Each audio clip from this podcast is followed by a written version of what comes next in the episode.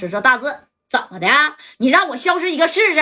今天刘勇，你敢骗他一个试试？哎，这刘勇这一看，那不行啊，给大志啪就摁下了啊。那刘勇那也是能看出眉眼高低的。当时这刘勇还真从这边就走出去了，站在了这罗公子的前边啊。罗公子拿着个大片柳子，你说吧，限你哪条腿啊？啊，这刘勇站着，你随便。刘公子啊，罗公子，今天是我刘勇不对啊！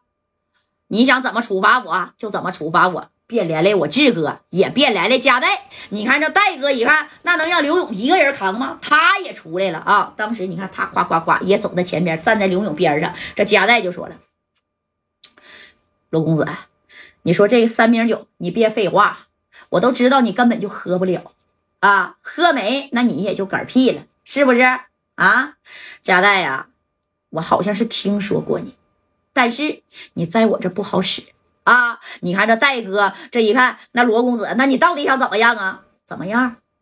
你来拿着这个东西来看他。哎，罗公子把这个东西呢就递给加代了，啥意思呀？让加代拿着这玩意儿啊，哎，去骗这个刘勇去，就咔咔的啊！那这戴哥能下手吗？紧接着罗公子就把电话拿起来。贾代呀，你要是他妈不动手啊啊！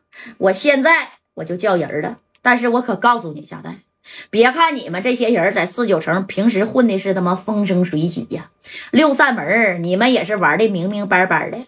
但是我罗公子叫来的人啊，那只听我一个人。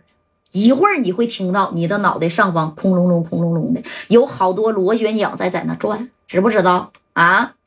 知不知道有好多呀飞机的轰鸣声？你觉得谁能帮你呀？啊！我告诉你啊，等我把电话打出去那一瞬间，你家代要是再没动手啊，给他给我砍趴下！哼！你们这都在座的各位啊，直接呀。就跟我走吧，哎，我全给你拉走啊，不定给你拉哪去呢？派人家是派专机，人家可不是派车了。你看这电话，咔咔一个一个就在这摁呢。正宫啊，这刘勇把这片柳就拿起来了，就塞给加代了。加代，到这儿来，来，快点的！哎，他知道你说啥的，这这这这这大志那也。不是他的对手啊！你说这大志当时也站起来了啊，那怕这你说他也怕罗公子，这玩意儿也没法说了。这加代，你说拿着片柳子，他怎么能朝自己的兄弟刘勇下手呢？啊！但是他不下手，这屋你是眼瞅罗公子啪，这就要要要支回来。可是戴哥那是啥？这手都直嘚瑟呀！啊！这家的这加代，你看这功罗公子啊，等等，你能打电话，我也能打电话。那小勇哥可是我的大哥呀！三太子，你应该跟他很熟吧？啊，哎，这戴哥就觉得这时候该把勇哥搬出来。为啥他现在才搬呢？还记还记得上回他是怎么找的这个小勇哥吗？啊？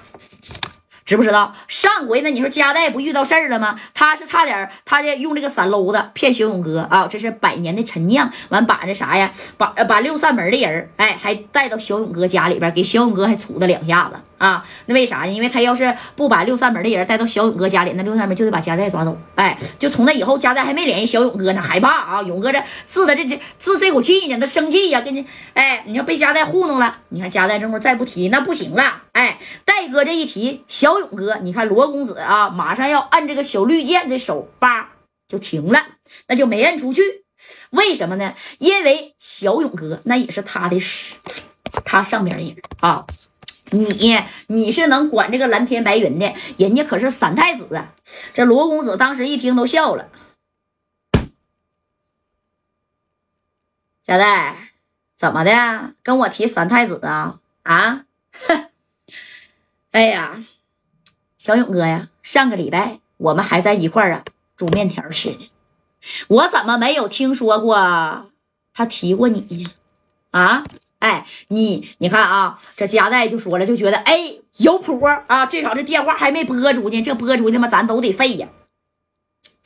罗公子，我呢？也不想找小勇哥啊，但是小勇哥跟我的关系，在座的大志那是再清楚不过了。哎，你说这志哥呢？这不这也站起来就坡下驴啊，就说了，罗哥呀，那勇哥呢？属实跟佳代的关系挺不错，跟他那是莫逆之交啊啊！当初我跟佳代磕的时候，那也是勇哥出面给我一耙了，就给我打下来了。那你看罗哥呀，你呢也是在红墙大院里边的啊，我跟你比不了。那么勇哥跟你还比不了吗？